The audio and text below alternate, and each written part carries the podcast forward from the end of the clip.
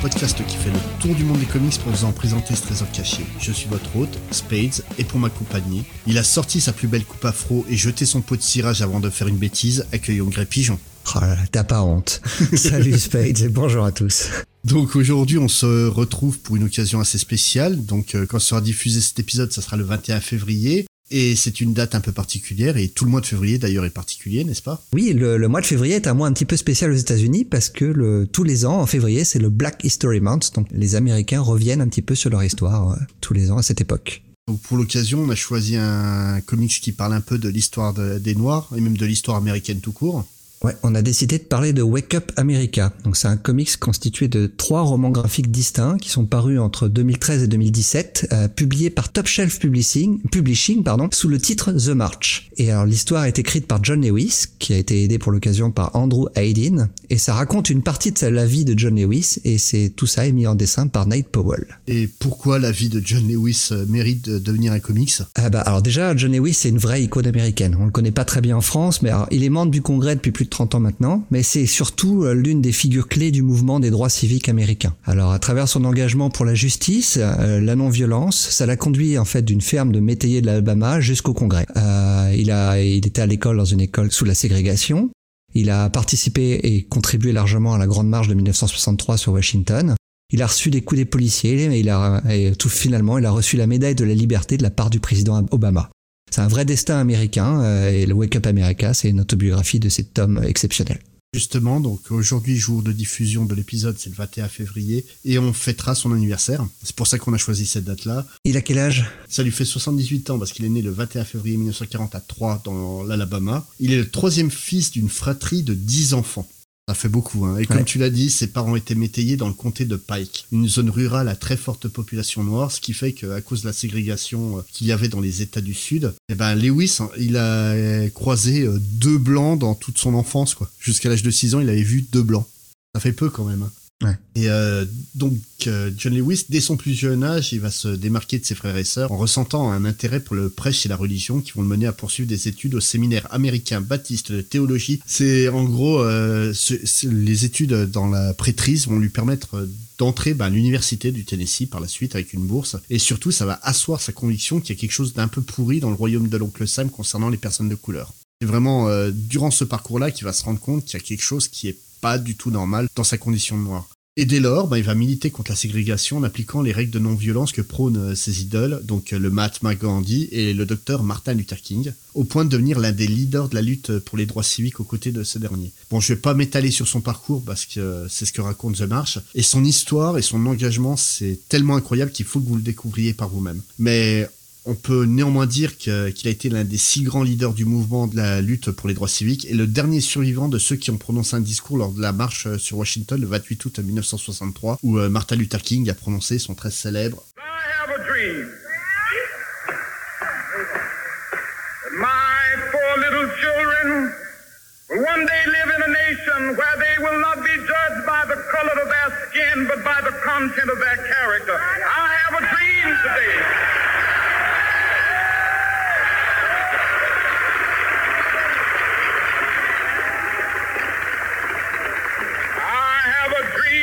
One day down in Alabama with its vicious races, with its governor having his lips dripping with the words of interposition and nullification.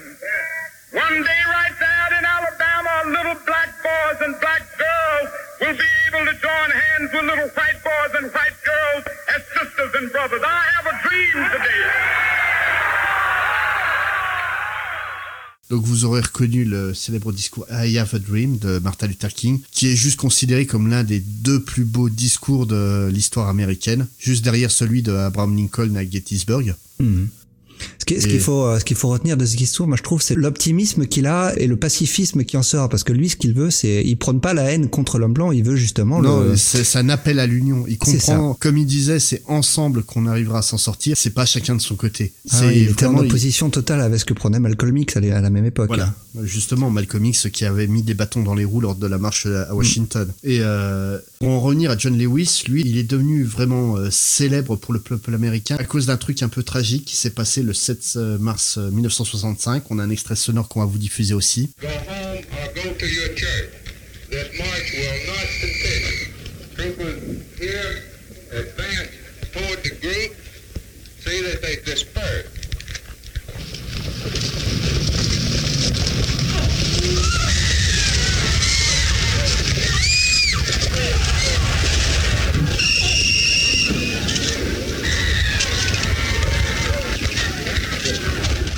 Alors ce que vous entendez là, c'est tout simplement euh, ce qui est censé être une marche pacifique allant de Selma à- à- jusqu'à Montgomery dans, en Alabama, donc Montgomery étant la capitale de l'État, et qui va tourner au tragique. hein, ça s'entend, là on a la- limite l'impression d'entendre des, des bruits de guerre. Ouais, ouais, j'avais même l'impression d'être à la fin de la nuit des morts vivants de Romero. Ouais non, c'est c'est c'est glaçant, rien qu'à l'audio c'est glaçant quoi. C'est C'est en fait ce qui est- c'est c'est c'est l'histoire d'une bavure policière. Hein. oui et non parce qu'une bavure elle est pas autorisée par l'État théoriquement. Ah tandis oui. que là. Tandis que là, donc en gros, pour expliquer, le gouverneur d'Alabama qui était pas d'accord pour laisser une marche pacifique euh, se faire, donc marche pacifique qui a été lancée pour que les Noirs aient le droit de voter en Alabama. Donc il y avait 600 marcheurs qui sont partis euh, donc du pont euh, Edmund Pettus, donc euh, qui est un, un- quand même un ancien général euh, confédéré.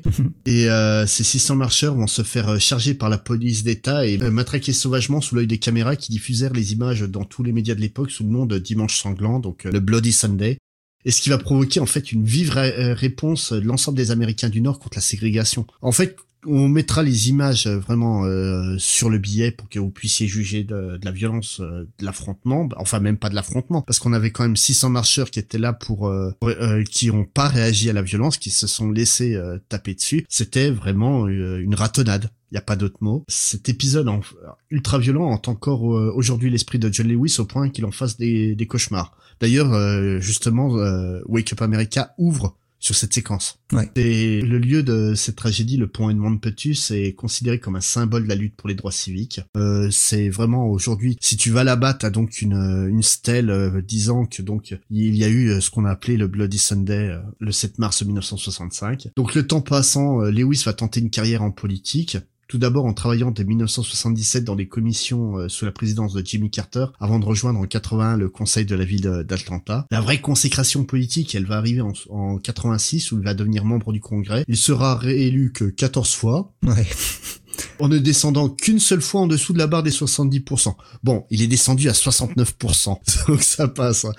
Et euh, malgré sa qualité d'homme politique euh, très très bien installé, il n'en oublie pas son côté contestataire en militant activement pour les causes euh, qui lui semblent justes, au point de s'être fait coffrer euh, trois ou quatre fois euh, par la police alors qu'il était déjà membre du Congrès. Ouais. En fait, s'il estime une cause juste, il se battra jusqu'au bout. D'ailleurs, il est un farouche opposant de la politique sur les armes et il s'est mis à dos euh, donc le président actuel, Donald Trump, en le considérant comme un président illégitime au vu de l'implication de la Russie dans le fait qu'il a été élu euh, président. Ce à quoi Trump a dit que Lewis ferait mieux d'agir au lieu de parler parce qu'il ne sait faire que ça.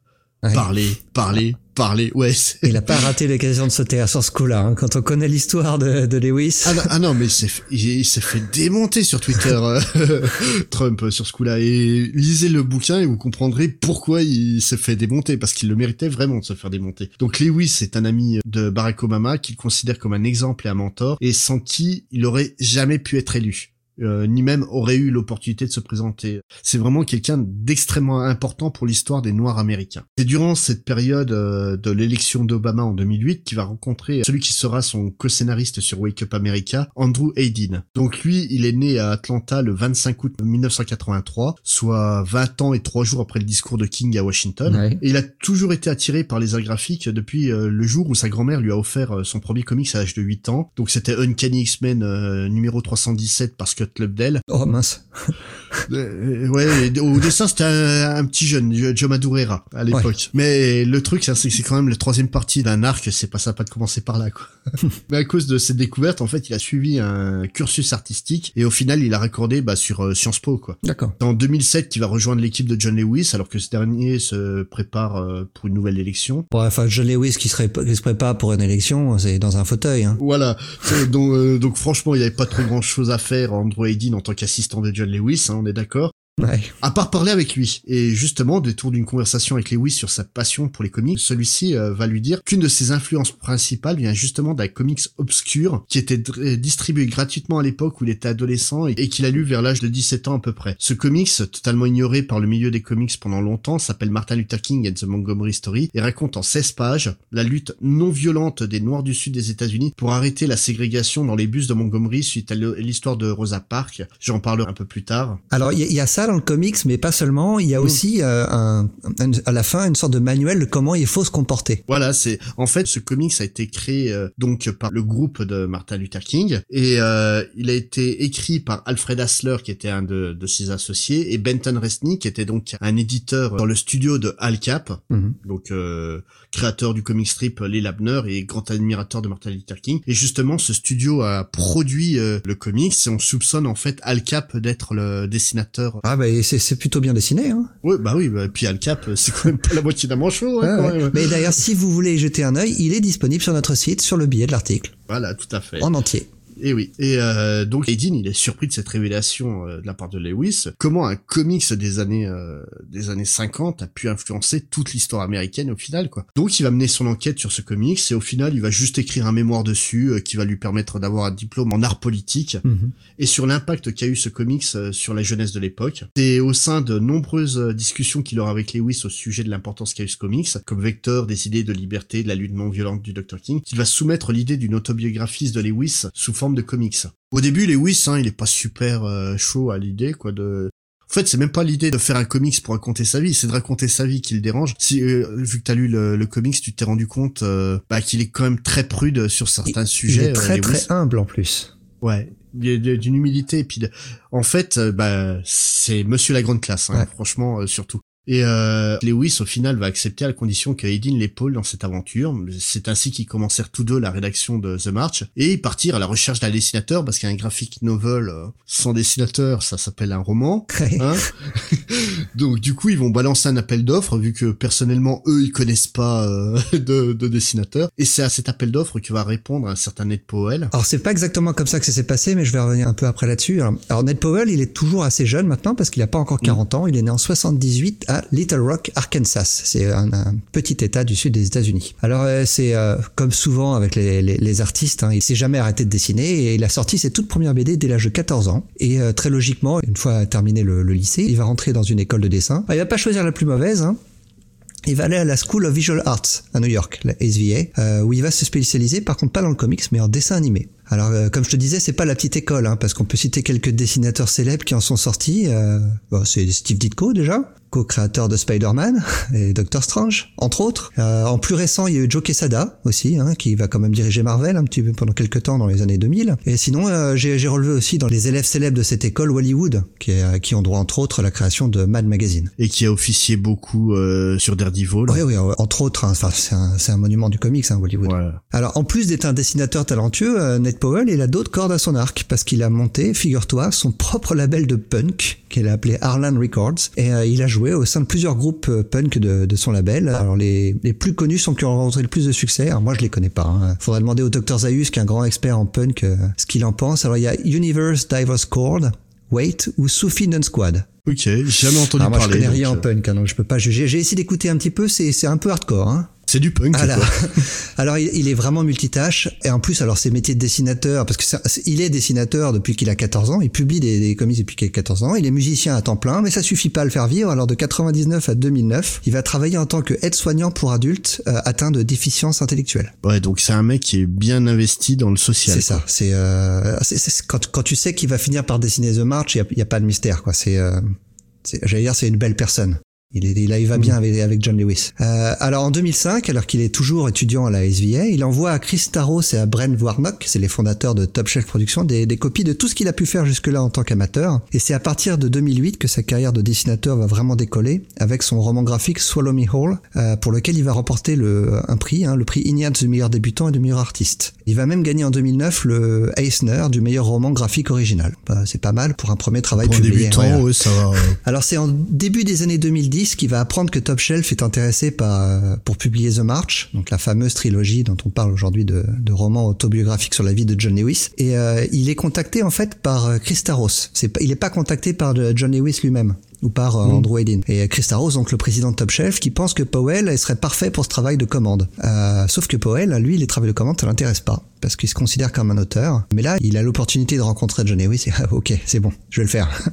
Euh, donc il envoie des pages de démonstration à Lewis et Hayden qui pensent tous les deux que le, le- le style de Powell est donc est vraiment parfait pour illustrer cette histoire parce que alors je sais pas ce que tu penses de son style toi c'est c'est pas euh, c'est pas très spectaculaire hein, c'est c'est moins qu'on puisse dire C'est euh, c'est du style euh, très underground plus qu'indé réellement et euh, ouais après c'est pas un style qui est qui est marquant mais c'est un style qui techniquement est irréprochable. Moi, je, je le compare à ce que peut faire un peu. Euh, alors, j'ai mis Jeff Lemire, mais je trouve que c'est encore un peu moins euh, précis que Jeff Lemire, un peu presque un peu moins beau. Ça ressemble plus à du Matt Kint dans les dessinateurs euh, célèbres un peu du moment. Mhm. Et d'ailleurs, ils ont collaboré ensemble tous les trois sur un épisode de Sweet Tooth. Oui, Donc, oui. y a pas de- y a pas oui, ils se connaissent bien ouais. euh, tous les trois donc. Je trouve que euh, Nate Powell, il est parfait pour croquer des histoires de, de petites tranches de vie euh, centrées. C'est c'est les, situ- les situations du quotidien. On le verrait pas faire du Superman, quoi. Clairement. euh. Et pour moi, les meilleures pages de The March sur le plan graphique, c'est pas les séquences d'action, notamment les séquences de- du début dont tu parlais avec la, le Bloody Sunday. Pour moi, c'est vraiment euh, toutes celles qui retracent l'enfance de John Lewis tout en émotion euh, avec sa famille le métayer. Ah oui, tout à fait. Alors d'ailleurs, pour le coup, c'est la toute première fois que Powell a dû dessiner des personnages historiques. Et est-ce que tu sais combien de personnages il a dû dessiner en tout, personnages existants dans The March? Oula, non, je t'avoue que j'ai pas compté. Et hein. il y a en tout plus de 300 personnages réels dans The March. Et alors ça a été un, un exercice extrêmement difficile pour lui parce qu'il a voulu rendre justice à chacun de ces figures qui sont pour certains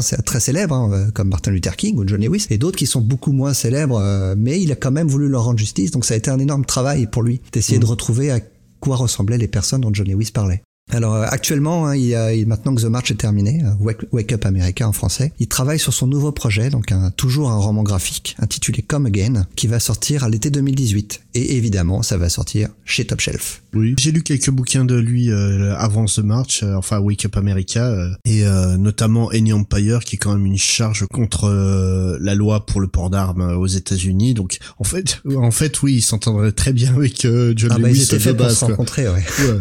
Mais justement, tu, tu nous parles de Top Shelf, euh, c'est quoi exactement? Ah, Top Chef, c'est pas le plus connu des éditeurs. Hein. Je sais pas ce que t'en penses. Moi, dans ma collection, j'en ai quelques-uns des, des, des volumes de Top Shelf, mais beaucoup moins que des DC ou des Marvel. hein. Ça, c'est moins qu'on puisse dire. Alors, avant de parler de Top il faut, faut qu'on s'intéresse avant tout à son fondateur, parce que la maison, euh, un petit peu comme toutes ces toutes petites maisons d'édition, elle ce qui, euh, ce qui en fait son, son ADN, c'est vraiment le, la personne qui la dirige. En l'occurrence, cette personne s'appelle Chris Staros. On dirait un méchant dans Superman. bah alors, moi, j'ai- tu, vas, tu vas comprendre pourquoi j'ai pas beaucoup d'estime pour cette personne. Euh, il est né en 1961, enfin pas beaucoup d'estime, j'exagère, mais il est né en 61 et comme tu, tu l'imagines, en fait très petit, c'était un énorme fan de comics.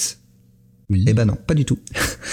il lisait jamais de comics étant enfant parce qu'il considérait même déjà enfant que la lecture de livres avec des images c'était débilisant. Hmm. Euh, il le dit, Bien. il le dit encore maintenant. hein. Alors une fois adulte, il a commencé sa carrière dans l'industrie du logiciel de haute technologie, mais en 90, donc il a presque 30 ans, il entre dans un comic shop pour la première fois de sa vie, et euh, à tel point qu'il rentre dedans et il suit quelqu'un et euh, il passe son temps à dénigrer tout ce qu'il a dans les yeux, parce que euh, il trouve ça, il trouve ça débile, et notamment tous les comics de super-héros. Et c'est là qu'il y a un vendeur qui entend la conversation et qui fait ah ouais d'accord, vous aimez pas les super-héros, mais il- des comics, ça parle de tout. Hein. Euh, donc il lui dirige vers un petit comics euh, pas très connu. Hein. À chaque fois qu'on dit ça euh, pour se moquer de, on se moque de nous-mêmes. Non, en fait, il le dirige vers V pour Vendetta d'Alan Moore et David Lloyd. Oui, Et là, un classique. ça va changer sa vie. Mais littéralement. Parce qu'il va, il va se rendre compte qu'il s'est complètement trompé sur le médium, et euh, à tel point qu'il va en décider d'en faire sa carrière. Donc il va passer les quatre années suivantes à étudier toutes les formes possibles et imaginables de bande dessinée, et c'est en 1994 qu'il va rentrer officiellement dans le monde du comics avec euh, The Star Wars Report.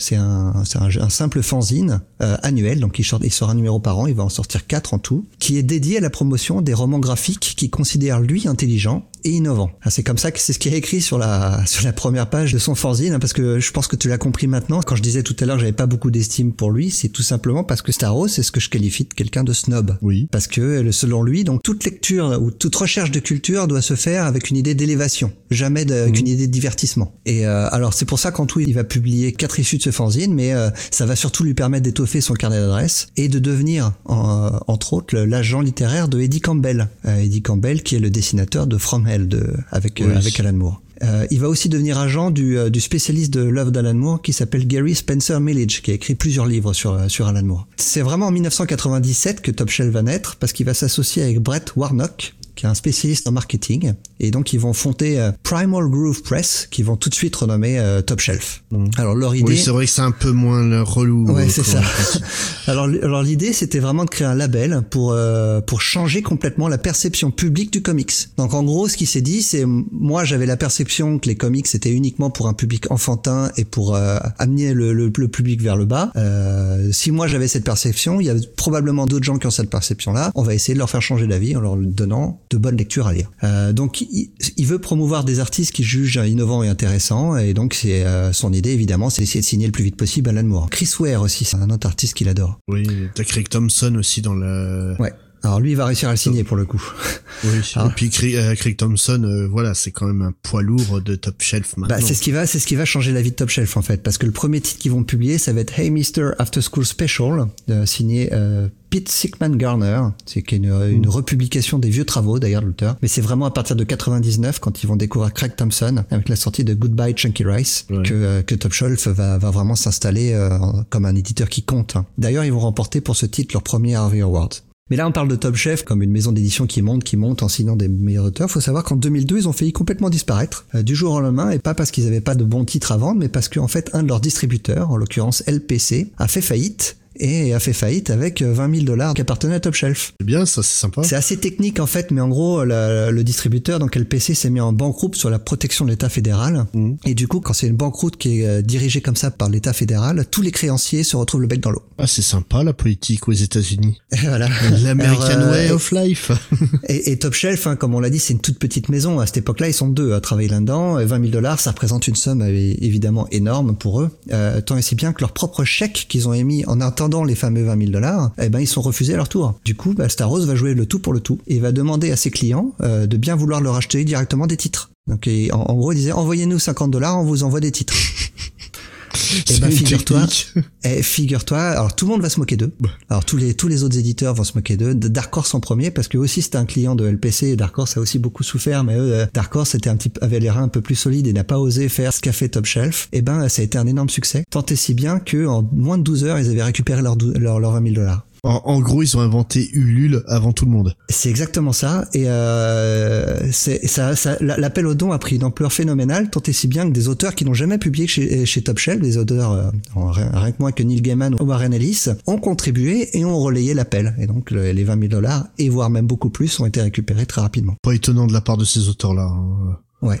Non, c'est clair. Euh, alors Top Shelf, dans les années qui vont suivre, vont avoir plusieurs gros succès. Alors, quand, quand on dit gros succès, c'est des, des succès d'estime pour des titres indépendants. Hein. Alors, a- tu as cité Greg Thompson. Euh, Blankets, évidemment, de, de Greg Thompson, c'est un énorme succès. Mais alors, il a réalisé son rêve de signer enfin Alan Moore en publiant Lost Girl, Mhm. qui est signé par Alan Moore et sa femme euh, Melinda Gaby. Ouais, c'est le truc euh, vaguement érotique avec les Euh, personnages. c'est c'est- c'est- c'est pas vaguement érotique, c'est franchement pornographique. Ah, je sais pas, moi j'ai pas un souvenir. Alors, je l'ai lu il y a très longtemps, hein, je t'avouerai, mais ça m'a pas choqué plus que ça à l'époque. Hein. Ah, il y a des scènes franchement vraiment pornographiques. Et un autre gros succès de Top Shelf, c'est euh, euh, qui va leur permettre de lancer aussi un, un- un jeune auteur qui a beaucoup de succès maintenant, c'est Essex County de Jeff Lemire. Oui. oui. Mais leur plus gros succès, euh, en tout cas sur le plan critique, c'est The March, donc euh, Wake Up America, qui est sorti en Oh, il 2013. il y a le- la Ligue des Gentlemen Extraordinaires euh, aussi. C'est vrai, il y a aussi ça, ouais. de- toujours avec Alan Moore. Mais euh, je parle, je parlais sur le plan critique. Hein, Ouais. euh, The March, on en reparlera en fin d'émission, a reçu énormément de prix. hein. Ah bah c'est pas le... Ça rentre pas dans la même catégorie que la Ligue des Gentlemen Extraordinaires. hein. C'est ça. Ah, Il y, a, y a le côté patrimonial aussi de The March qui, qui, joue, qui a joué un rôle Ouais. vraiment essentiel également. hein. Euh, alors Top Shelf finalement ça a été, a été racheté, euh, pas racheté, acheté tout court là, en, en 2015 par IDW dont on a parlé euh, récemment pour Lock and Key Mhm. pour en devenir un sous-label. Et le cofondateur de Top Shelf, Brad Warnock, en a profité pour annoncer sa retraite euh, et a laissé Chris Taros tout seul, le rédacteur en chef du label. Il en avait marre, il a, il a profité de la sortie. C'est ça. Bon, j'imagine qu'il est parti avec un chèque. ouais, je pense aussi. hein, il est pas parti les mains vides de toute façon. Ouais. Donc voilà pour l'histoire de Top Shelf, euh, petit éditeur euh, très très indépendant, euh, c'est ce qui s'est spécialisé dans les comics euh, qui font réfléchir, qui reviennent sur le passé, et notamment euh, donc la Wake Up America qui revient sur une partie de la ségrégation. ségrégation dont les racines, euh, on peut les ramener à très très loin. Donc, en gros, pour expliquer, en 1861, Abraham Lincoln devient le 16e président des États-Unis. Son élection va être à la source d'un conflit entre le Nord et le Sud, notamment parce que Lincoln veut abolir l'esclavage, mais c'est pas la seule raison, c'est ni la plus grosse grosses raisons en fait. hein. La plus grosse raison est tout simplement financière. euh, le Ah, Sud étant riche. économique, hein. Voilà, c'est le Sud étant riche, le, le Nord étant plus pauvre. Forcément, euh, ça arrangeait personne euh, cette situation. Et mais au niveau de l'esclavage, justement, le Sud était riche parce que les familles riches du Sud avaient une main d'œuvre gratuite à la disposition. Oh, gratuite comme tu y vas, fallait les nourrir. Ça, ça va donner donc euh, lieu à la guerre de sécession qui va se conclure en 1865 avec la défaite du Sud, qui se voit contraint de libérer tous ces esclaves euh, noirs qui vont de- donc devenir euh, théoriquement des citoyens de premier ordre de la Grande Amérique. oui, théoriquement. Voilà. Donc euh, en fait, on va avoir une phase euh, qu'on appelle la reconstruction qui est de 1863 à 77, oui, avant la fin de la guerre parce que la plupart des États du Sud avaient abandonné avant 1865 et ça va être une euh, période d'intense bouleversement dans le sud des États-Unis. Donc euh, bah, la, défaite de la guerre de sécession, la destruction de la Confédération, abolition du système esclavagiste, la société sudiste, elle doit se restructurer. Il faut qu'elle trouve quelque chose pour remonter la pente. Du coup, ben, comme ils sont obligés de- d'instaurer l'égalité des droits pour tous les citoyens, qu'ils soient blancs ou noirs, ben, la population euh, blanche ex-confédérée, elle réclame d'être protégée euh, contre les noirs désormais libres, parce que, ouh, ça reste les sauvages, hein, quand même. Du coup, bah, les États du Sud, ils vont s'inspirer euh, du modèle français, Cocorico, en appliquant un ensemble de lois datant de 1685 qui régentent les relations entre personnes blanches et noires, qu'on appelle le Code noir, qui va aussi inspirer entre autres l'apartheid. Ouais, en France, on n'a pas de pétrole, mais on a des idées. Par contre, elles sont pas toujours bonnes, hein, faut reconnaître. Ah, j'aime quand tu cites les grands auteurs comme Michel Sardou. Voilà. En 1876, afin d'institutionnaliser le nouveau système sociétal, la Confédération et les, en- et les États frontaliers, donc euh, qui étaient esclavagistes mais néanmoins du côté du Nord euh, plus ou moins, donc la Virgi- Virginie, Kentucky, Missouri, Delaware et Maryland, ils vont adopter une nouvelle législation appelée à rendre leur suprématie aux Blancs en empêchant de manière drastique les droits des anciens euh, esclaves. C'est ce qu'on va appeler les lois Jim Crow en référence à un personnage de théâtre créé par un anglais du nom de Thomas Dartmouth Rice, qui se, se peignait le visage en noir, un peu comme euh, Griezmann euh, récemment, pour incarner le personnage Décidément, les références ce soir, ça y va. voilà, pour incarner le personnage de Jumping Jim Crow. Donc euh, c'est le cliché du noir sudiste dans toute sa splendeur, euh, fainéant, voleur, euh, truand et compagnie. Donc on comprend que les, les noirs aient pas super bien pris le, la blackface de, de Griezmann hein, récemment. Ouais. Et donc euh, ces lois Jim Crow, elles vont définir un ensemble de lois et restrictions imposées aux noirs pour que les blancs et noirs puissent vivre côte à côte de manière égale, mais séparée, parce que on mélange pas les chiffons et les serviettes. hein. Donc, quelques exemples connus de loi Jim Crow. Dans le transport en commun, seules quelques places à l'arrière sont accessibles aux Noirs. Dans les restaurants, salles de spectacle, lieux de loisirs, les Noirs sont généralement interdits, peuvent être tolérés mais toujours dans un, endroit séparé du reste de la clientèle. La promotion de l'égalité des droits, qu'elle se fasse par voie orale ou écrite, est un délit sanctionné par euh, un an et demi de prison ferme. Ça va. Donc euh, voilà, euh, faut comprendre que le petit comics dont je parlais tout à l'heure, si tu étais chopé avec ça dans les mains, c'était t'étais passible de prison Ouais. pour un comics de 16 pages. C'est triste. Et sinon, bah, les métiers de la fonction publique euh, sont réservés aux blancs. Les noirs peuvent y accéder, mais seulement dans certains domaines, et ils sont entièrement séparés de leurs collègues blancs. Donc voilà, on vit ensemble, mais pas trop. Ouais. Mais ça a duré jusque quand, cette histoire? Bah, jusqu'à là, jusqu'en 1964 en fait. Ah, c'est fou. hein. Ouais. Et euh, si déjà ça, ça te paraît bien aberrant, il existe des lois encore plus débiles parce que gérant la vie privée des personnes et établissant euh, ben, ce qu'on va appeler la négritude euh, des personnes jusqu'à la quatrième génération. Ouais. En fait, si t'étais euh, blanc comme un cachet d'aspirine mais que t'avais un arrière-arrière-grand-père noir, ben t'étais un noir. Donc en gros, euh, euh, par exemple, en France, euh, Alexandre euh, Dumas, lui subissait des insultes racistes parce qu'il avait un arrière-grand-père qui était noir à cause de ça. Hmm. Donc dans ces lois-là, euh, on avait un... Les relations intimes hors mariage sont interdites entre une personne blanche et une personne noire ou d'ascendance noire jusqu'à la quatrième génération. C'est dans ce contexte-là, en fait, que s'est déroulée la lutte pour les droits civiques. C'est un contexte vachement favorable hein, pour te battre parce que t'es noir, hein, quand même. Ah, tu parlais des relations interraciales. Il y a eu un film assez récent là-dessus euh, qui s'appelle Love, qui revient sur Oui. un, sur le premier mariage justement. Je sais plus dans quel état ça se situe. euh, premier mariage, à moult euh, passages devant les devant la justice.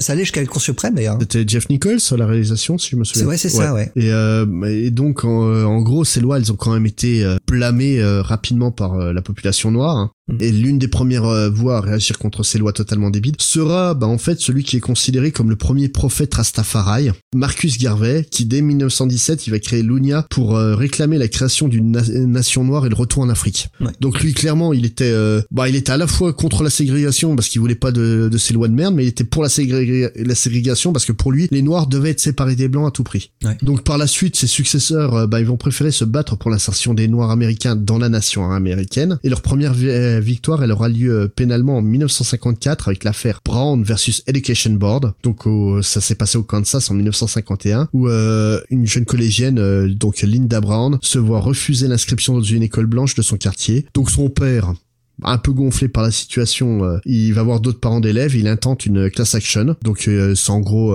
comment expliquer une class action? Une plainte en non collectif, Ouais, c'est ça ça. doit être ça, ouais. Contre l'administration, donc euh, il va obtenir le s- soutien de la NAACP, donc une organisation euh, de Noirs américains qui se sont organisés pour euh, combattre la ségrégation, qui vont, euh, pour là pour le coup, ils décident d'organiser le même procès dans d'autres États, États pour euh, faire euh, tâche d'encre, quoi. Et la majorité euh, de ces procès vont être perdus. Donc ils vont vraiment, euh, en fait, le Sud maintient ses lois ségrégationnistes et donc, eh ben, ils font appel et ça va devant la Cour suprême où ils vont être défendus par Thurgood Marshall qui va juste devenir le premier noir à siéger à la Cour euh, suprême de 1967 à 1991. Ah, il est resté quelques années, ouais. Oh, ouais, ouais. On parle de Lewis Communicone, mais euh, Thurgood Ma- euh, Marshall euh, lui aussi. hein. Hmm. Donc le 17 mai 1954, les neuf juges de la euh, Cour suprême des États-Unis rendent leur verdict à l'unanimité. La ségrégation raciale à l'école est inconstitutionnelle. Donc euh, pour savoir, euh, on vous a parlé déjà de Frédéric Wersam, donc euh, l'intellectuel de base qui avait décidé que les comics euh, rendaient violents, euh, violeurs, homosexuels, agresseurs de femmes. Et ben en fait c'est lui qui a rendu un rapport disant que ben en- en fait la ségrégation à l'école et empêcher les noirs et les, les blancs de se côtoyer était une très mauvaise chose pour la, la société. Comme quoi, on peut être con, mais pas sur tous les sujets. Et euh, donc c'est dans ce dans le contexte de cette lutte contre les lois Jim Crow que va apparaître celui qui sera ben, le vrai visage de la lutte pour les, les droits civiques. Et notre histoire elle commence à dans la capitale de l'Alabama, à Montgomery, le 1er décembre 1955. Donc dans cette ville et comme dans tout l'État, comme je le disais au-dessus, les transports en commun, les blancs et les noirs doivent être séparés. Donc en gros, les blancs sont à l'avant, les noirs sont partis à l'arrière du bus, et euh, si ça soit au milieu, ce qui est à peu près vaguement autorisé, si un blanc leur réclame la place, ils doivent la céder et aller à l'arrière et fermer leur gueule. Or, ce jour-là, bah, t'as Rosa Parks, elle sort du travail à 18h, elle prend un bus pour rentrer chez elle, elle en a, elle a passé une très mauvaise journée, elle en a plein le dos, elle s'assoit au milieu tranquille, et quelques arrêts plus tard, montent quatre hommes blancs qui veulent une place pour l'un d'eux, parce que les, y a, y trois places libres pour les, les trois autres. Le chauffeur réclame à des noirs de dégager, euh, de bouger leur cul pour euh, aller vers l'arrière. Trois noirs rejoignent la section, donc t'es d'accord avec moi, hein, 3 plus 1 ça fait 4. Ouais. Mais Rosa Parks, elle, elle se colle contre la vitre pour céder un peu la, la place et pour pas qu'il y ait d'histoire. Ouais. Mais ça va pas plaire au chauffeur de bus qu'elle se soit pas bougée quand il l'a ordonné, surtout que c'est un chauffeur de bus avec qui elle a déjà eu beaucoup de problèmes. Oui, euh, Rosa Parks euh, était une forte tête, hein, déjà et contestataire euh, dans l'âme. Donc, elle insiste et elle reste à sa place. Donc le mec euh, furieux, il appelle son patron pour savoir quoi faire et le patron lui recommande d'appeler la police. Donc en fait, elle va se retrouver en prison et puisqu'elle se fait jeter en prison, vu que la NAACP a gagné un procès, donc le procès Brown versus Education Board, eh ben elle fait appel à eux pour la, défendre et l'organisation, elle voit tout de suite le potentiel symbolique de cette affaire dans la lutte des droits civiques. Dans la même nuit, un jeune pasteur qui était arrivé deux ans plus tôt dans la ville convoque 50 dirigeants de la communauté noire de Montgomery et demande à ce qu'on vote un boycott général de la compagnie de bus. Donc pour expliquer, le réseau de bus de Montgomery à cette époque-là, 75% des utilisateurs étaient des noirs. D'accord. Le boycott va durer 381 jours. Dont aucun noir ne prendra le bus, ils vont s'organiser entre eux, euh, soit certains vont marcher, soit certains vont faire du vélo, certains vont monter des réseaux, euh, bah en fait ils vont créer Blablacar avant avant l'époque quoi, et même des blancs en fait vont les soutenir par conviction, ou certains euh, notamment, bah je pense, il y a des exemples en fait de patrons qui avaient beaucoup d'employés noirs pour éviter que leur main d'œuvre arrive en retard au boulot, ont organisé des navettes pour aller récupérer leurs employés noirs. Hmm. Et euh, donc forcément, bah, le réseau de bus et puis le gouvernement, ils vont arrêter leurs conneries et ça va signer l'arrêt de la ségrégation dans le transport en commun en Alabama. Et après, ça fera tache d'encre dans les, autres États. Rosa Parks euh, va donc devenir celle que l'histoire retient comme étant la mère du mouvement civique. Et le jeune pasteur qui va devenir une légende, il s'appelle Martin Luther King Jr. Donc il va être de tous les combats pour la cause des droits civiques et pris un œil intéressé sur un petit jeune qui se retrouve à la tête du SNCC, donc un groupement d'étudiants noirs américains qui fait beaucoup de sit-in pour euh, arrêter la, ségrégation. Et ce petit jeune, en fait, il semble être un défenseur de la contestation non violente qu'il a, a lui-même initié. Ce jeune, c'est donc personne d'autre que John Lewis. Il va l'inviter à rejoindre le mouvement à ses côtés euh, jusqu'à le mettre à son niveau en lui proposant de faire un discours lors de la marche de Washington. En 63, il a que 23 ans, hein, Ouais, John Lewis. c'est dingue. Et euh, son discours d'ailleurs, il va être très contesté et discuté entre les initiateurs, euh, tant le fait qu'il est jeune, donc euh, il est fougueux et impatient comme euh, comme tous les jeunes. Ouais. Bah, c'est problématique pour les vieux de la vieille qui essaient de, quand même de tempérer un peu les choses. Ouais. Leur parcours va sans cesse se mêler jusqu'au fameux Bloody Sunday le 7 mars 1965. Et si King en fait ne participe pas à cette marche qui contestait le fait qu'il était impossible aux Noirs de voter en Alabama à cause des lois ségrégationnistes, en fait ils avaient le droit de voter. Mais pour demander le droit de vote, il fallait qu'ils se fassent parrainer. Et comme t'avais aucun noir qui avait le droit de vote, bah ils avaient pas le droit de voter.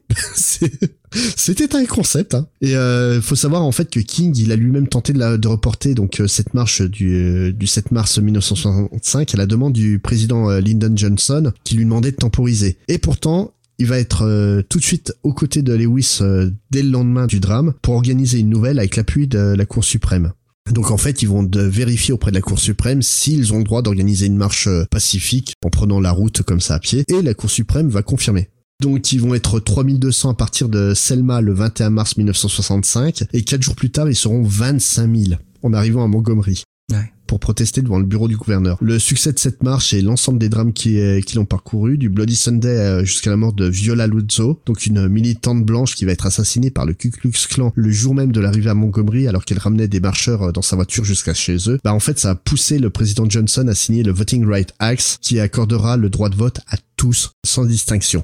Je conseille notamment de voir le film Selma qui raconte toute cette histoire, mais en se concentrant beaucoup plus sur Mm. Martin Luther King que sur euh, John Lewis qui apparaît dans le film et qui a un rôle euh, anecdotique, euh, quoi, ce qui est assez triste. Donc c'est auréolé de toute cette gloire que King euh, décide par la suite de combattre le racisme qu'il y a dans le nord du pays en s'installant à Chicago. Là-bas, il va lancer ce qu'on appelle le Chicago Freedom Movement, qui va tenter de faire comprendre que le racisme n'est pas une spécificité du Sud, mais de la société américaine en général notamment prouvant l'inégalité des chances euh, d'obtenir un logement entre noirs et blancs. Il va organiser plusieurs marches pacifiques qui vont euh, en fait se confronter à des réactions ultra violentes euh, auxquelles il s'attendait vraiment pas quoi et qui vont le choquer. Hmm. Malheureusement, il va être assassiné le 4 avril 1968 à Memphis, Tennessee, alors qu'il essaye d'aider les éboueurs noirs de la ville à avoir des conditions de travail égales à celles de leurs collègues blancs. Ah, je suis un peu sous le choc avec tout ce que tu racontes Ah, depuis tout à l'heure. c'est- c'est c'est hein. fort hein quoi. Et c'était il y a 50 ans. Hein. Et euh, donc il va se faire assassiner par, euh, bah, en, en gros on suppose par des militants du Ku Klux Klan. D'après le biographe euh, Taylor Branch, l'autopsie de King révéla que bien qu'il avait seulement 39 ans, son cœur paraissait celui d'un homme âgé de 60 ans, montrant physiquement l'effet du stress de 13 ans dans le mouvement des droits civiques. Entre 57 et 68, King avait voyagé sur plus de 9,6 millions de kilomètres, parlé en public plus de 2500 fois, a été arrêté par la police plus de 20 fois, agressé physiquement 4 fois, il a obtenu un prix Nobel de la paix en 1964 et laissé derrière lui un héritage et une pensée qu'il est nécessaire de continuer de diffuser et préserver aujourd'hui. On a so- souvent tendance à oublier aujourd'hui, mais combattre pour l'égalité, la lutte contre toutes les formes d'oppression, c'est pas que le problème de ceux qui subissent l'injustice.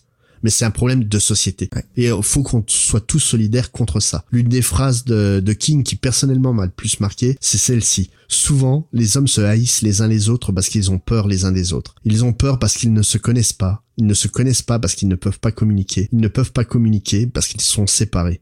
Et c'est pour ça, en fait, qu'il est important d'avoir des œuvres qui vont nous parler de problèmes qui nous concernent pas au premier abord. Notamment, là, tu vois, nous, on est tous les deux euh, bah, blancs comme des cachets d'aspirine, hein, on va la- on va l'avouer. Mhm. Moi, les problématiques des Noirs américains euh, dans leur pays, je les connaissais pas jusqu'à ce que certaines œuvres me les révèlent. Et toi, est-ce que tu as dans, en tête certaines œuvres comme ça qui t'apportent quelque chose? Ouais, on, en- on en a parlé un petit peu euh, juste avant d'enregistrer. C'est vrai que là, là, tout récemment sur Netflix est sorti un film qui s'appelle Mudbound, qui parle de euh, la vie sur une terre commune de- de- d'une famille de métayers noirs et des, des propriétaires de la terre qui sont blancs et comment, euh, comment en fait les deux familles apprennent à se connaître et à se respecter euh, à travers le travail de la terre euh, commun. C'est un très très très joli film avec Mary J. Blige notamment. Des œuvres comme ça, c'est important parce que oui, moi, je, les problématiques de base d'une population à laquelle je n'appartiens pas de base, Je ne peux pas les connaître si tu ne m'en parles pas. Des œuvres qui en parlent, comme là avec euh, donc Wake Up America, qui, qui t'explique réellement ce qui s'est passé, c'est des œuvres essentielles. Euh, tu peux aller au-delà de, du, du, racisme et parler par exemple du mouvement féministe qui, qui est très euh, j'allais dire très populaire en ce moment, mais on en entend en tout cas beaucoup parler en ce moment. Et c'est vrai qu'on entend parler beaucoup. Euh, on a beaucoup de témoignages de femmes qui racontent ce qu'elles ont vécu. C'est vrai que tant qu'on tant qu'on n'entendait pas ces histoires, voilà, on ne pouvait pas les connaître. Et le, le truc, c'est que justement la lutte pour les droits civiques, comme ce qu'on est en train de voir avec les mouvements, euh, les mouvements aux États-Unis, notamment avec euh, l'affaire Weinstein, c'est tout ça, c'est justement des populations qui ont un problème, qui ont pris la, leur voix, qui ont décidé de parler. Ouais. Et c'est essentiel. Moi, je peux pas comprendre ce que vit un noir américain. Je peux pas comprendre ce que vit une femme qui traverse le métro et qui se fait, euh, qui se retrouve avec un frotteur derrière elle. Je peux Mm. juste imaginer ce qu'elle vit, mais c'est pas vraiment. J'arriverai jamais à approcher de ce qu'elle vit réellement, quoi. Mais faut qu'on t'ouvre les yeux. Et ce qu'on fait, donc les femmes qui ont parlé pour euh, l'affaire Weinstein, tout comme ce qu'a fait John Lewis à l'époque en contestant les- les- la ségrégation, c'est permettre à ceux qui subissent ça au quotidien d'ouvrir les yeux et de se rendre compte qu'ils n'ont pas à le subir. Ce n'est pas normal de subir quelque injustice que ce soit, quoi. On va revenir un peu vers le comics quand même. Donc là, euh, comme on le dit, quoi, c'est une biographie d'une personne extraordinaire. Wake Up America, c'est un texte essentiel. Mais est-ce que la biographie en comics, c'est si fréquent que ça? Alors au-delà du comic, je me suis même intéressé euh, plus globalement aux bandes dessinées autobiographiques. Alors je me suis d'abord, c'est quoi une bande dessinée autobiographique? Et là, je suis en train de me, me lire moi-même. Une bande dessinée autobiographique sont des autobiographies sous forme de bande dessinée. Merci Captain chapeau Obvious. à moi-même. Alors, en fait, c'est une forme qui est, de- qui est, qui est devenue populaire au sein de, au sein des bandes dessinées euh, en underground avant tout, en tout premier lieu, avant d'être devenue une, une- un peu plus mainstream maintenant. Mais c'est assez récent. Hein.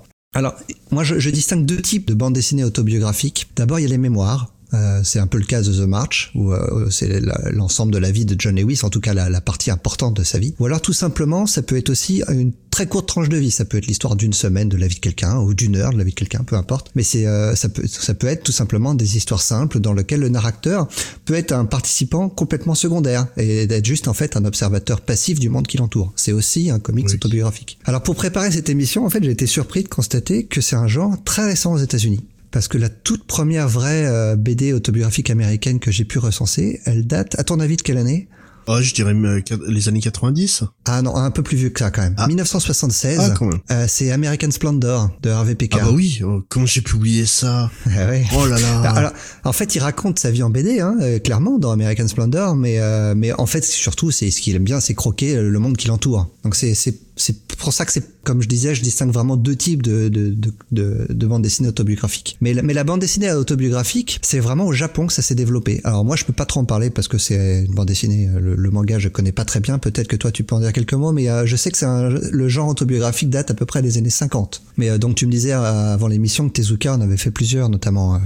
Euh, Oui, c'est euh, Tezuka est revenu plusieurs fois sur sa vie en sous forme de BD quoi. Il avait même euh, l'habitude de se dessiner assez régulièrement dans ses œuvres. D'accord. Voilà, je- moi j'avoue, je- j'y connais rien. Bon alors, oh, donc j'en reviens à ce que je connais. Le, le comic c'est Pekar. Hein, donc, euh, comme je, alors Pekar, hein, pour le coup, c'est pas du tout un artiste, mais par contre, il a su s'entourer de dessinateurs vraiment talentueux de la scène underground de l'époque. Alors le plus connu d'entre eux, hein, tu, tu peux me le citer comme ça.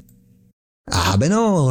American Splendor. Mais non, Robert Robert Ah, Crumb. Crumb, oui, forcément, oui. Eh oui, et donc comme je te disais, il va raconter sa vie, mais il va surtout décrire de manière très acerbe le monde qui l'entoure. Et euh, à la fin des années 70, on va avoir euh, dans le mouvement underground un, un- nombre très important de récits, euh, de récits qui vont sortir sous forme de fanzine, et euh, énormément sont liés au mouvement, euh, mouvement féministe qui est très développé dans le mouvement underground, surtout notamment en Californie, à New York évidemment.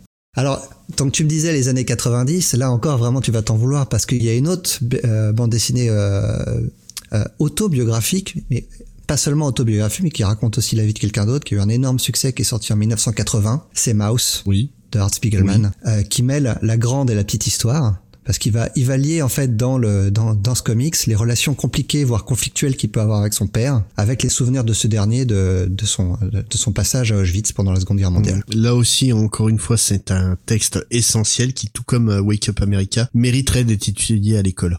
Ça éviterait de lire c'est- des c'est- bêtises c'est sur vraiment Internet. hallucinant parce que là mes, mes notes, tout d'abord, euh, euh, Tout comme The March, c'est un récit essentiel et nécessaire sur une des plus grandes tragédies de l'histoire. Donc tu, tu me voles mes notes. bravo. Ouais, sans les voir, je suis trop fort. mais mais, mais au-delà de ça, hein, euh, parce qu'il y a plus important que d'apprendre des choses comme ça à l'école. C'est l'histoire du comics en lui-même, Ouais. parce que Mouse, c'est vraiment euh, au sein Dieu. J'ai j'ai plaisante bien sûr. Mais Mouse, euh, pour le médium comics, c'est vraiment euh, c'est le comics qui a fait en sorte que le le comics avait commencé à être pris au sérieux. Ouais, a Par un des véritable qui- virage dans l'industrie du comics. Bah, même au-delà, en fait, une partie de l'in- l'intelligentsia qui considérait jusque-là le, le, le, le comic comme un art vraiment mineur et non dit d'intérêt s'est rendu compte avec Mouse que oh, il y a, y a moyen de faire quelque chose avec ce médium. Et d'ailleurs, Art Spiegelman va remporter le prix Pulitzer pour ce titre. Oui, Alors, par contre, tu citais les années 90 et c'est vrai que c'est essentiel pour l'autobiographie parce que c'est l'époque où l'autofiction explose Mhm. et en littérature et notamment en France. C'est vraiment un genre qui a vraiment e- extrêmement bien fonctionné en France et euh, ça, ça a été le cas aussi pour les bandes dessinées autobiographiques. Et euh, on, on en parlait encore tout à l'heure de, de Craig Thompson, mais Blankets, hein, qui, est, qui est un énorme livre de 600 pages qui parle de, de son éducation dans une famille chrétienne intégriste et son désir, lui, en- d'en sortir absolument. C'est devenu un énorme classique hein, maintenant. Ah bah oui, euh, mais de toute façon, euh, Thompson, euh, tous ses bouquins sont des pavés et à chaque fois c'est brillant, quoi. Ouais. Ouais. Mais là, mais pour le coup, Blanquette, c'est l'histoire de sa vie. Oui.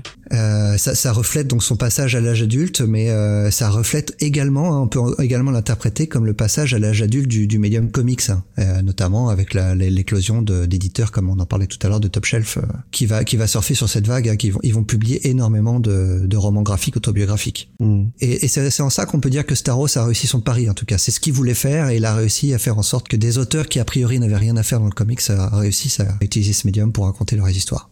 Voilà le, le- le- ce que j'avais à dire sur les sur les sur les comics autobiographiques. C'est c'est un, c'est un genre assez récent, mais qui et, et qui, est- qui va bien au-delà, en tout cas du, du comics. hein. J'ai parlé du manga, mais en bande dessinée franco-belge, on peut je vais, je vais en citer un. hein. c'est le Persepolis de Marianne Satrapi qui a, qui a traversé toutes les frontières, qui est un énorme carton aux Oui, États-Unis. et la Tatardi qui a mis en dessin les carnets de, de prisonniers de guerre de son père. euh, donc euh, euh, moi Jacques Tardy, ça doit être Stalag et Euh, Stalag B, euh, ouais.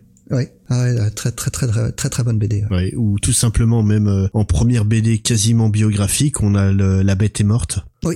de Calvo Ouais, qui, est, toujours sur la- qui est qui où en fait il raconte le quotidien de euh, de la Seconde Guerre mondiale en temps réel à l'époque quoi, ce qui, ce qui était assez fou. euh. Ouais, c'est vraiment des lectures essentielles. hein. Ouais. On va conclure en venant euh, sur le, le succès qu'a rencontré, qu'a rencontré le livre, hein, Wake Up America, parce Oui. que on est, on est là a priori pour parler de ça. Hey, hey t'as quoi comme chiffre de vente hein? Eh ben, j'en ai pas parce que comme toujours avec les romans graphiques, euh, parce que les, avec les comics c'est facile, il y a un distributeur, donc on sait exactement combien ils en vendent. Les romans graphiques ils sont vendus partout euh, dans les. Voilà, il n'y a pas de centralisation des données, donc euh, on peut pas savoir exactement. Bon, on sait que c'est une œuvre culte et qui, qui se vend très bien. euh. En fait, un moyen facile de savoir si un si un roman ou un roman graphique fonctionne, c'est de savoir s'il est réédité ou pas. Mm. Et, euh, et Wake Up America, donc The March aux États-Unis, a été déjà réédité plusieurs fois, en tout cas le Oui. premier volume. Alors ils ont ils ont remporté plusieurs récompenses hein, pour ces trois romans graphiques. Ils ont remporté deux Eisner, un en 2016 et un en 2017 pour les volumes 2 et volume 3 pour pour le meilleur comics basé sur des faits réels. Mhm. Le volume 3 a remporté le National Book Award. Alors ça paraît rien comme ça, c'est le seul roman graphique de l'histoire à avoir remporté ces distinctions. Ça va, déjà. facile. Ça va. Et le, le volume 1 a remporté le Robert F. Kennedy Award. Euh, c'est aussi le seul roman euh, graphique à avoir remporté ce prix, mais c'est surtout euh, ce qui a permis en fait à ce volume d'être maintenant utilisé dans les universités américaines comme un ouvrage de référence sur la ségrégation et euh, l'étude pour la pour la lutte des droits civiques. Oui. Donc, euh, Ce qui est logique que- aussi. hein. bah, en fait, c'était un petit peu le but qu'avait euh, Hayden quand il a proposé à à John Lewis de raconter sa vie et c'est c'est bien que ce le, le- que le fait que ce ne soit qu'un comics entre guillemets euh, ne, ne, soit ne pas freine- euh, ne soit pas un frein à sa c'est propagation. bien au contraire Non, en non, fait c'est-. C'est au contraire parce que tu prends le premier volume, je le trouve hyper accessible, mais pour un- même pour un gamin. ouais tout à fait Bon, les deux autres, en fait, ça va crescendo dans le dans la violence Mhm. euh, graphique, malheureusement, parce que la violence des événements va crescendo. euh, et c'est peut-être pas forcément à lire à des des gamins très jeunes, mais voilà, ça permet vraiment euh, bah, de mettre ça dans la- dans les mains de tes gosses et de leur faire comprendre euh, tout simplement ce qui se passait à l'autre Mhm. bout du monde il y a il y a 50 ans en arrière et euh, de voir que ouais, il y avait des choses qui étaient pas bien, qu'il faut continuer la lutte, quoi. alors est-ce qu'on peut trouver euh, au Wake Up américain en français? Bien sûr, sous le titre de Wake Up America d'ailleurs. C'est publié en trois volumes, donc euh, comme l'édition euh, américaine, donc euh, chez l'éditeur Rue de Sèvres. avec des superbes couvertures pour le coup je préfère les couvertures françaises aux couvertures américaines parce que donc The, The March est, est bien évidemment toujours disponible chez Top Shelf en trois volumes. Ouais, non, non, ils ont, ils ont un graphiste qui est, qui est très talentueux pour les, les covers euh, chez Rue des Sèvres. Ouais. Donc, euh, je pense qu'on a fait le tour de tout ce qu'on avait à dire sur ce comics, à part que lisez-le, c'est essentiel. On, va, on va, avant de se quitter, on va remercier euh, notre copain Black Kirua du, du, site Comics Sanctuary et du podcast Les GG Comics. Oui. Parce que c'est grâce à lui qu'on a fait cet épisode. Oui, c'est à sa demande euh, qu'il voulait avoir notre opinion dessus. Ben, j'espère qu'il appréciera notre vision euh, dessus. On lui passe un grand coucou, puis on vous conseille d'aller écouter ce qu'il fait, puis d'aller d'aller sur son site de temps en temps. Pour, donc là, maintenant, on vous conseille aussi d'aller sur notre site comicsfair.fr. Voilà, de venir nous voir sur nos réseaux sociaux. Comicsfair.fr. Donc je connais pas le, le, compte Twitter, mais si vous tapez Comicsfair, vous allez nous trouver. Voilà, Comicsfair, vous nous trouvez partout sur Internet. Hein. D'abord, si vous venez sur notre site, vous avez tous nos réseaux sociaux. Sur Instagram, il y a des photos de toi, il me semble. Non, je plaisante. Oui, c'est si, si, tout à fait. J'ai créé mon compte Instagram, Space Comicsfair. Mais le, le truc, c'est qu'on va donc se quitter en chanson et autant rester sur une chanson contestataire. Donc là, en l'occurrence, on a choisi une chanson d'un artiste noir euh, qui a vécu à cette période. Donc euh, un certain Sam Cooke. Ça va. Et, et cette chanson, est-ce que tu connais l'histoire qu'il y a derrière? Euh, Non. Donc euh, en fait, il avait pris, voilà, il avait pris, enfin, il, il, avait pris une, une, réservation dans un hôtel pour lui et son groupe. Il débarque à l'hôtel et il se fait refouler. Ah bah c'est bizarre on n'a plus de place maintenant. Bah oui, une ah. fois qu'ils ont découvert que c'était un groupe de noirs, forcément, ça intéressait beaucoup moins. Donc du coup, de colère, il a écrit une chanson euh, contestataire, euh, très influencée par euh, ce que faisait un petit jeune qui, qui débutait dans le métier, un certain Bob Dylan. En fait, Sam Cooke a toujours reconnu l'affiliation avec Blowing in the Wind, et pas le plus mauvais morceau de Bob Dylan non plus. Et donc le morceau qu'on a choisi, c'est A Change Gonna Come. Allez, au revoir. Salut.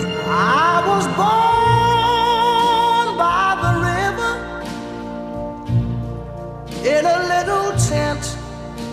Oh, and just like the river, I've been running ever since. It's been a long, a long time coming, but I know a change gonna come. Oh, yes, it will. It's been too hard living, but I'm afraid to die. Cause I don't know what's up there beyond the sky. It's been a long, a long time coming, but I know a change gonna come. Oh, yes, it will.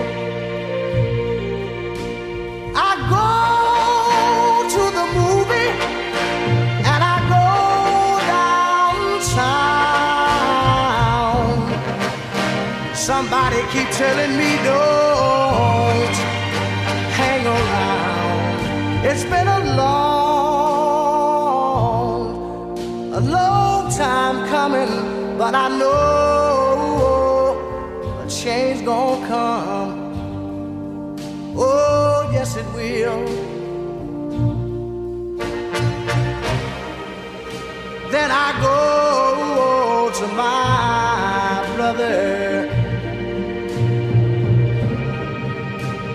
say, brother, help me please.